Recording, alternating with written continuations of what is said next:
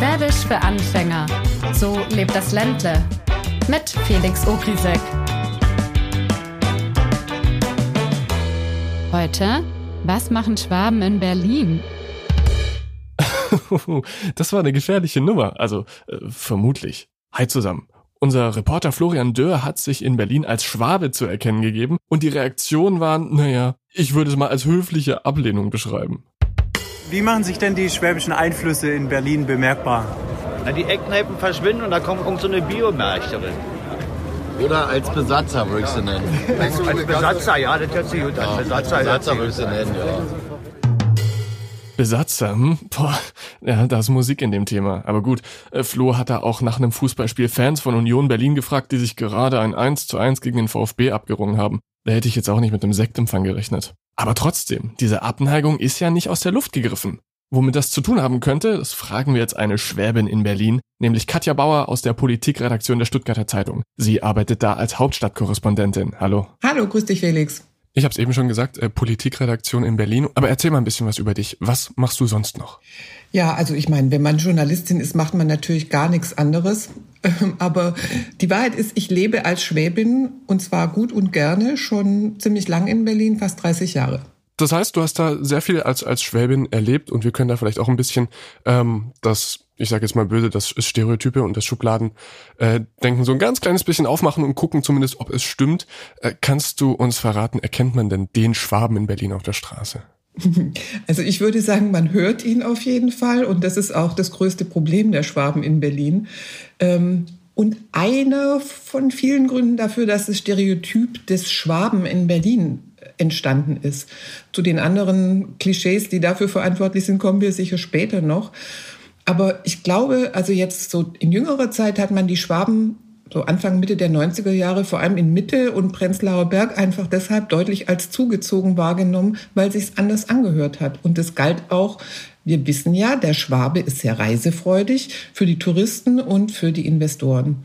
Und da wurde auch so aus Berliner Sicht natürlich nicht unterschieden phonetisch zwischen Schwaben, Badnern und ehrlich gesagt glaube ich auch Pfälzern und womöglich manchen Bayern oder Franken. Das heißt, aus Berliner Sicht wurde alles, was so ein bisschen ein süddeutscher Zungeschlag hat, dann zum Schwaben. So ist es, genau. Ähm, weiß man denn von den Schwaben, wie viele es überhaupt sind in Berlin? Tja, das ist echt eine Preisfrage, die hier seit vielen, vielen Jahren versucht wird zu beantworten. Ganz ähm, gerne ist immer behauptet worden, die Schwaben seien die größte ethnische Minderheit nach den türkischstämmigen Berlinern. Das hat sich, also das mit den Türken, das hat sich, oder türkischstämmigen Berlinern hat sich eine ganze Zeit lang ja per Pass, also in den 80er, 90er Jahren bestimmen lassen. Und damals war es tatsächlich so, größte türkische Stadt ähm, außerhalb der Türkei war Berlin. Und mit den Schwaben wusste es aber nie irgendjemand in Wirklichkeit so genau.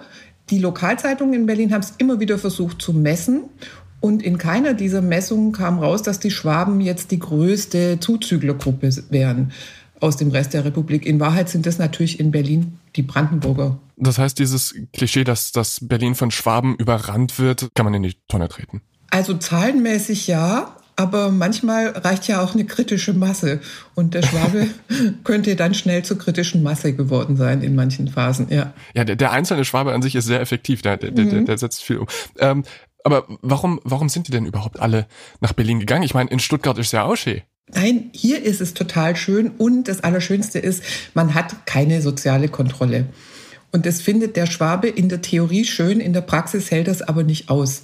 Ja, das ist, glaube ich, auch ein Kernproblem mhm. dieser Schwaben in Berlin-Problematik. Kannst du uns das an einem Beispiel festmachen? Naja, also die Menschen kommen her oder kamen her, weil es hier wild ist, weil nichts geregelt war und irgendwie gibt's aber offenbar genetisch so eine gewisse Regelungs- und Ordnungsliebe, die dann irgendwann, je älter man wird, durchschlägt. Als meinem Ernst, also in den 60er und 70er Jahren sind viele Schwaben zum Studieren nach Berlin gegangen und junge Männer hat es auch hergezogen vor dem Mauerfall, weil sie hier auch unter anderem die Wehrpflicht umgehen konnten. Und ich glaube, also in der Studentenbewegung, natürlich sind die Leute aus der schwäbischen Provinz auch in diese liberale Stadt ge, äh, geflüchtet, ja, und sind dann aufgefallen an der FU. Hier der Historiker Götz Ali, der selber übrigens äh, Wurzeln in Baden hat. Der hat dann immer von den Krawallschwaben gesprochen und von den Repressionsflüchtlingen. Und aus der Zeit stammt auch der Begriff des Piet Cong, also so eine Mischung aus Pietismus, schwäbischem Pietismus und Viet Cong. Also das Klischee hat sich gehalten. Also in Kreuzberg zum Beispiel in den 80ern hat man schon von den Schwaben gesprochen, wenn man eigentlich die Wessis gemeint hat. Ah, wow, okay. Also du hast gerade von den 60ern bis über die 80er gesprochen und das zieht sich ja bis heute hin. Ähm, du lebst jetzt seit so vielen Jahren in Berlin haben die Schwaben das Stadtbild irgendwie geprägt und verändert? Also vorausgesetzt vermutlich die Antwort ja, aber inwieweit? Also auf jeden Fall gehören sie zu denen, die, als sie kamen und ähm, so wie andere Westdeutsche auch kamen, mit der Zeit die abgeranzten Szenebezirke gentrifiziert haben. Also damit ist ja ähm, gemeint, ähm, man, äh, das, das klassische, die, klassische Gentrifizierung, also ein abgeranztes Stadtquartier wird deshalb hip, weil es billigen Wohnraum gibt und da viele junge Leute, Künstler, Kreative zuziehen, sich Partyvolk versammelt. Dann, nächster Schritt, kommen diejenigen, die das Hippe total toll finden, sich das mal anschauen wollen und davon profitieren wollen. Also gibt es Zuzug und Wegzug, Studis ziehen aus, jedes Mal wird die Miete teurer ähm, und Wohnungen werden aufgekauft. Jetzt kommen die Schwaben ins Spiel. Die haben natürlich hier auch investiert. Der Stadtteil wird teurer und viel ordentlicher. Die Bewohner werden auch älter. So, und dann haben wir den Prenzlauer Berg, der heute so eine kleine Pralinenschachtel ist, wo alles wegreguliert wurde. Nun sind unsere, unsere schwäbischen Klischees, Sparsamkeit und Ordentlichkeit, da müsste theoretisch unser Ruf doch eigentlich phänomenal gut sein. ja, eben nicht. Ähm, ja, also weil, weil sich es eben in ein äh, Klischee verdreht hat. Und übrigens auch die Politik hat daran total mitgestrickt. Also ähm, in den 90er Jahren, als es eben diese billigen Wohnungen gab und ähm, auch viele Häuser besetzt wurden, zum Beispiel in Friedrichshain, ähm, da hat zum Beispiel der damalige regierende Bürgermeister Walter Momper, der hat davon geredet, dass die Hausbesetzer Schwäbisch sprechen und ähm, hat dann damals gesagt, ah, die Kinder der süddeutschen Kleinstädte, äh, die holen hier die verpassten Indianerspiele nach. Also im Prinzip dasselbe, was in den 60er Jahren war, hier die Krawallschwaben. Und ähm, das passte zu den jungen Leuten, die aus der Provinz wegziehen. Und heutzutage ist es halt das Klischee des reichen, ordentlichen Schwaben. Das heißt, es gibt jetzt die Kehrwoche in Berlin? ähm, das behaupten manche, nämlich wenn es Schwaben gibt, die die Clubs angeblich ähm, vertrieben hätten aus den Stadtteilen, ähm, weil sie immer sich über Ruhestörungen beschweren. Ähm, und es gibt eine berühmte, einen berühmten Begriff, äh, der mal von dem Zeitautor von Henning Susebach geprägt worden ist, das sogenannte Bionade Biedermeier.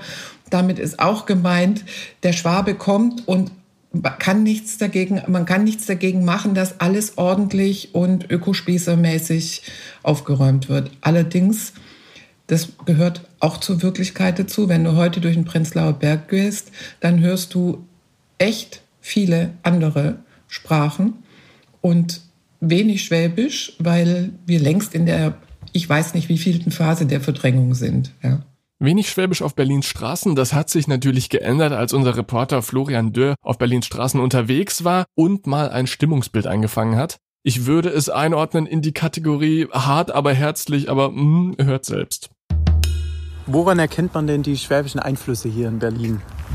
Na, haben die nicht alle Eigentumswohnungen im Prenzlauer Berg und im Pankow aufgekauft? also, aber gut, die machen mit ihren Fahrrädern natürlich auch nur den Verkehr lahm. Wa? Also, was vernünftig ist da näher gekommen. Mhm. Genau, das Hofbräubier schmeckt bei denen. War hier ihr Luftballonbier, was ja, sie ja. da haben. Man hört den Dialekt und. Und die äh, Kurven alle weg. Und, äh, alle, nein, das alle ist, mobilen Kurven. Es gibt schwäbische Bäckereien, ja, das. Ja, das ist so noch, genau. Das gibt's also ich hab Na, die Plätze auf dem Spielplatz, die werden auf jeden Fall äh, weniger. Ne? Und ich glaube, am liebsten sind sie in Prenzlauer Berg. Es fällt vermehrt auf, dass ein Döner mit einer Gabel gegessen wird, aus dem Dönerbrot heraus. So. Das, das kam wirklich mit diesem Meerschwaben Also sowas geht eigentlich gar nicht. Und das ist für uns so völlig, hä? Du hast doch ein Brot, du isst das, nimmst das in die Hand. Ne? Das war immer sehr lustig. So weit auf jeden geht eigentlich gar nicht. Ja. An der Stelle möchte ich mich auch äh, kulturunabhängig und parteiübergreifend dafür aussprechen, dass Lebensmittel wie Döner oder Burger bitte nicht mit Messer und Gabel gegessen werden. Und so viel zu unserem kleinen Stimmfang in Berlin. Der war natürlich in keinster Weise repräsentativ. Aber äh, Katja, es gibt ja noch den ein oder anderen Urberliner und haben die eine Vorstellung davon, wie ihre Stadt hätte sein können, ohne die Gentrifizierung beispielsweise?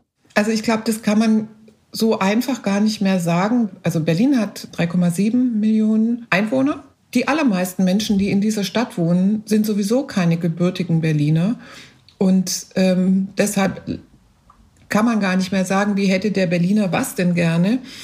Ich glaube, in den 90er Jahren war es einfach dieses Gefühl der massiven Veränderung, das es in ganz Deutschland gab, aber in Berlin halt besonders krass, weil äh, Ost und West einfach sich vermischt haben, aufeinander getroffen sind und dann noch es enormen Zuzug gab und ganz viele Leute diese Stadt entdeckt haben. Und außerdem gab es natürlich auch so eine Art Wildwest im Osten, nämlich bei der Wohnraumverteilung. Und ich glaube, da hätten sich viele Berliner, die überhaupt nicht die Kohle hatten, weil das Durchschnittseinkommen viel niedriger ist, halt gewünscht, dass es irgendeine Form von Bremse gibt, damit sie nicht verdrängt werden. Ist denn der Ruf der Schwaben, ist das jetzt mehr so eine scherzhafte Folklore, über die alle lachen können, oder gibt es Berliner, die dann tatsächlich auch wirklich ernsthaft sauer sind? Also eine Zeit lang, eben in den 90ern, war es halt überhaupt nicht mehr lustig oder Anfang der Nullerjahre, da war das Freundlichste noch, dass man am berühmten Kollwitzplatz im Prenzlauer Berg auf das Käthe-Kollwitz-Denkmal Spätzle geworfen hat und ähm, das dann fotografiert hat und es im Internet äh, zu sehen war. Aber es gab auch natürlich, ähm, gab und gibt immer noch Graffiti, die richtige ähm, Schwabenhass äh, zeigen. Und ganz lang gab es auch so ein, so ein Straßenschild, ich weiß gar nicht mehr, wo das stand. Da stand dann drauf, also so ein schwarz-gelbes Straßenschild von hier nach Ulm und Stuttgart so und so viel Kilometer. Also Schwaben raus aus dem Prenzlauer Berg, klare Ansage. Und da kommt auch dieser Begriff des Schwabilon her. Und dann hat man auch noch gesehen, also solche Figuren wie ähm, der frühere Bundestagspräsident Wolfgang Thierse, der am Kollwitzplatz wohnt, ähm, der hat sich dann aufgeregt, dass es in seinem schönen Berlin auf einmal sich was verändert und äh, die Menschen nicht mehr Schrippe sagen, sondern Weckle. Das hat ihm total gestunken. Daran kann man sehen, also man hat es halt auch nicht so mit der Veränderung. Mhm, Wobei ich glaube, äh, wenn ich mich richtig erinnere, Thierse ist danach wieder ein bisschen zurückgerudert und hat gesagt, er würde mal alibi halber im Schwarzwald Urlaub machen, um, das, um da ein bisschen wieder die Wogen zu glätten.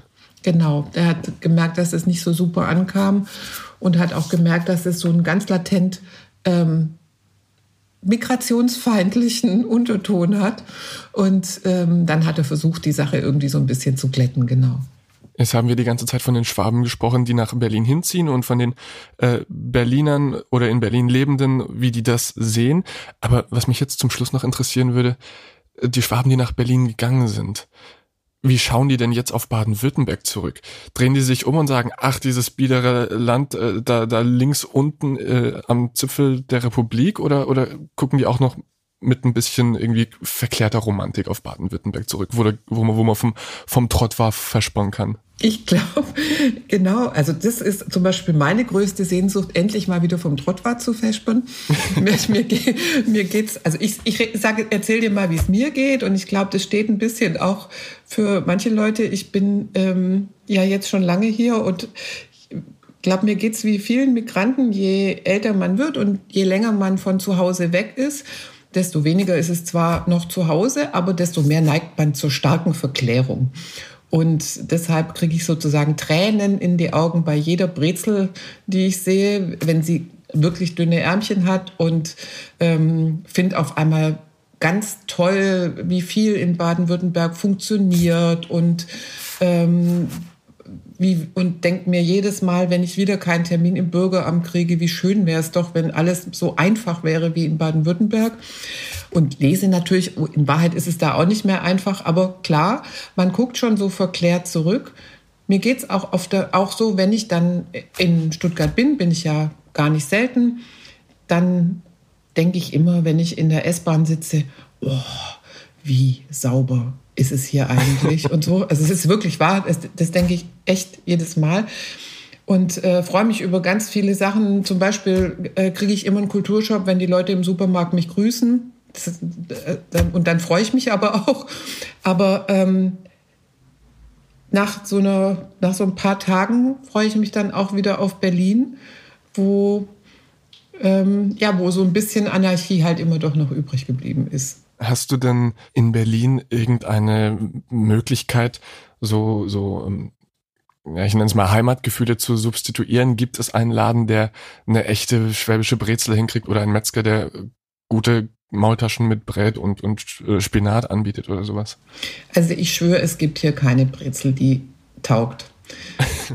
das, es gibt zwar, es gibt da äh, immer wieder Debatten drüber und immer wieder Behauptungen, ähm, Leute könnten Brezeln backen, aber das stimmt einfach nicht. Die verwechseln es mit irgendwas anderem und, ähm, und nennen es dann so.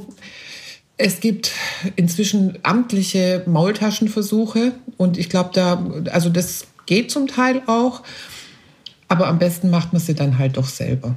Das ist ein tolles Stichwort, denn wir haben selber auch schon in einer Podcast-Folge verraten, wie man die perfekte Maultasche zubereitet. Die Folge ist auch schon erschienen, also hört da gerne mal rein. Und ich weiß, äh, Katja, im politischen Berlin ist die Zeit wahnsinnig kostbar. Deswegen sage ich an dieser Stelle schon mal herzlichen Dank, dass du heute da warst. Ich freue mich, dass ich dabei sein konnte und viele Grüße nach Stuttgart.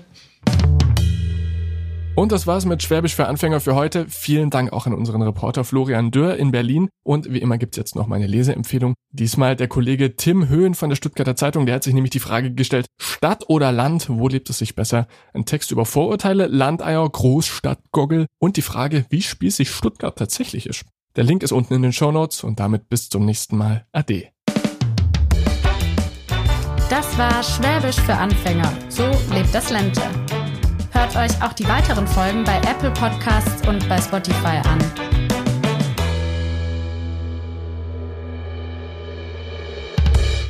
Schwäbisch für Anfänger ist eine Produktion der Stuttgarter Zeitung. Redaktion Felix Ogrisek und Simon Königsdorf. Produktion Marian Hepp. Sprecherin Hanna Spanhiel.